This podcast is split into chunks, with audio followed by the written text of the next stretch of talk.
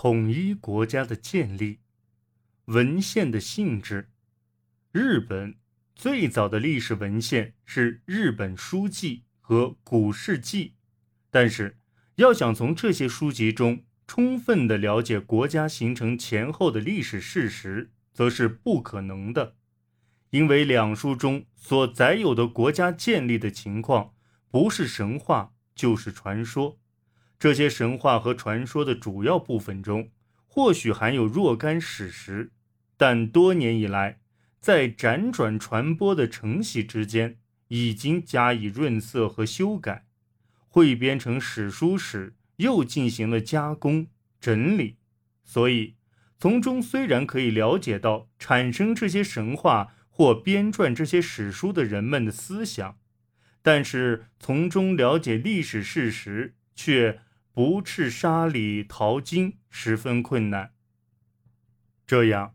国内的文献无法寄托很大期望，但幸而外国的文献却弥补了这种缺陷。所谓外国，这里指的是中国。当时中国在东方是文化最发达的国家，与周围各国之间的交往也十分活跃，并且还具备能记录和保存这些事实的方法和机构。现在这些记录仍都保留在。历代正史之中，虽说其中也有因传闻和观察不正确而导致的错误，或故意做了夸大或缩小的处理，但还不至于毁损整个客观事实的质和量，还能从中帮助我们进行自己国民意识不到的宝贵的客观观察，因而是日本历史的珍贵材料。在中国古代文献里，日本被称为倭。据《汉书》记载，前汉时倭分为百余国，定时与汉通交。汉王朝在武帝时达到鼎盛，向四方扩大了版图。在东方，朝鲜亦在其势力范围之内，在北朝鲜设立了乐浪、临屯、玄图。真藩四郡，发达的中国中原文化由此便传播到远东，对朝鲜半岛乃至日本列岛的文化发展产生了划时代的影响。汉朝之所以知道有倭人的存在，以及倭人和汉王朝通交，这都是通过乐浪郡进行的。到后汉时，光武帝中元二年。倭奴国向后汉派遣使节，光武帝赐予授印，这是见于《后汉书》。《后汉书》中的倭奴国应该读作“倭之奴之国”，是百余个倭国之中的一国，其地点就是现在的博多，古代称作滩县、纳金等，可能是占据着北九州大门的一个部落国家。江户时代的天明四年，偶然在博多湾口志贺岛发现了刻有“汉伪奴王国”的字的金印，这就从另一个角度证实了这段记载的准确性。印文上的“伪”字可能就是“倭”字的简写。无论从金印的形状特征还是出土地点来看，它都很可能就是光武帝所赐的金印。总之，公元五十七年应该是倭国中的一国与汉开始通交的确切年代。此后还有安帝永初元年，倭国中的一国前往贡献的记载。但到了恒帝和灵帝时，倭国大乱，攻战不已，期间自然杜绝了与汉的通交。这时，在中国，后汉也已灭亡。魏、蜀、吴三国鼎立，在朝鲜四郡中的三郡早已撤废，只剩乐浪一郡。在其南面又新设了代方郡。乐浪和代方二郡都在当时称雄辽东的公孙氏统治之下。这一时代可做我们史料的文献，便从《汉书》和《后汉书》转到《三国志》的。魏志中，这就是著名的魏志倭人传。倭人传详细记载了魏时与魏通交的倭人国的地理、历史、政治、风俗等事实。今天读来，仍然会给读者以新鲜的兴趣。记载的中心内容是各倭人国中的盟主邪马台国的情况和齐国女王卑弥呼的动向，由此也可说明了。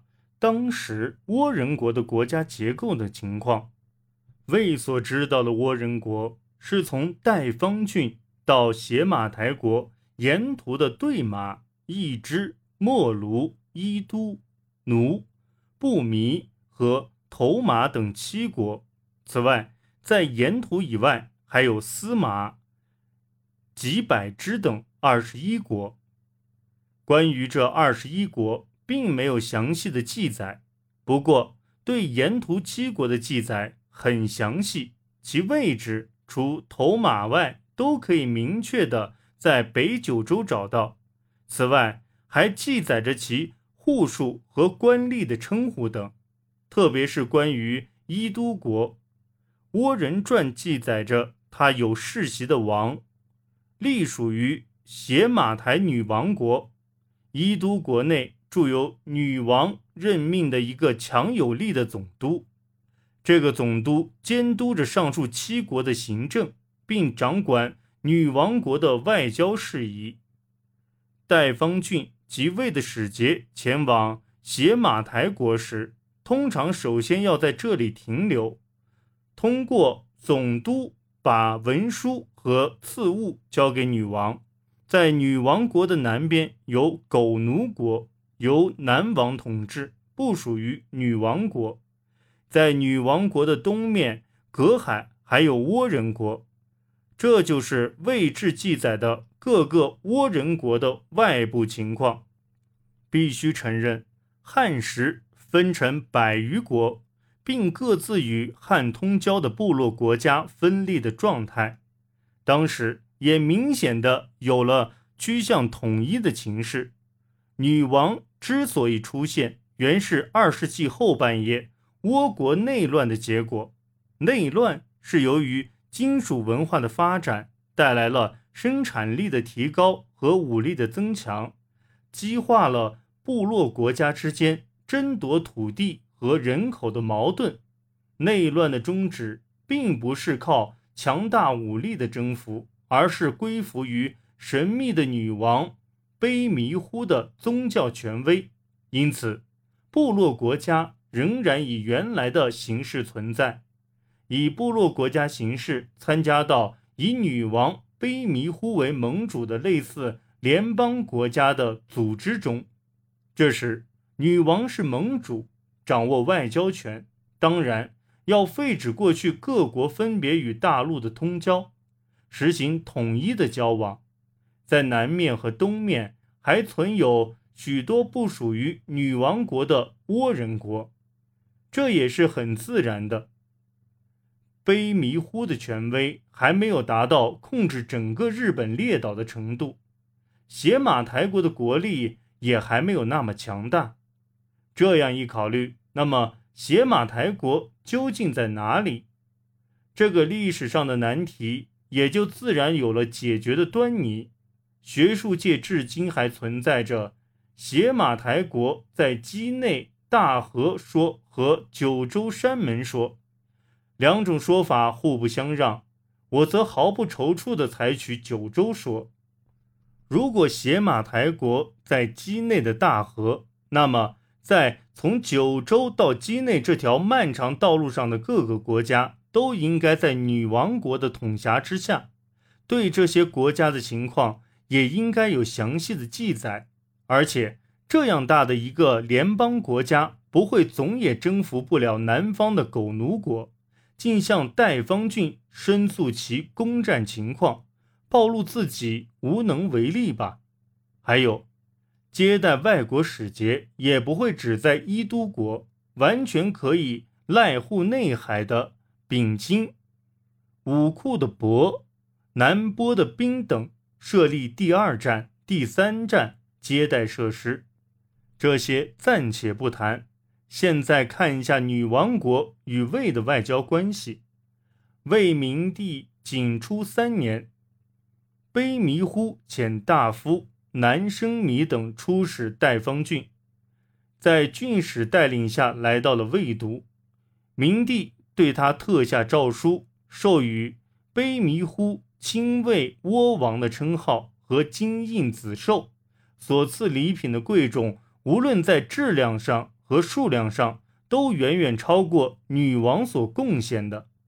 明帝的这种优厚待遇，在对待外夷上是一个例外，可能是对久已杜绝倭人来贡感到高兴，想要利用他来支持刚刚归位统治的乐浪和代方牵制高句丽。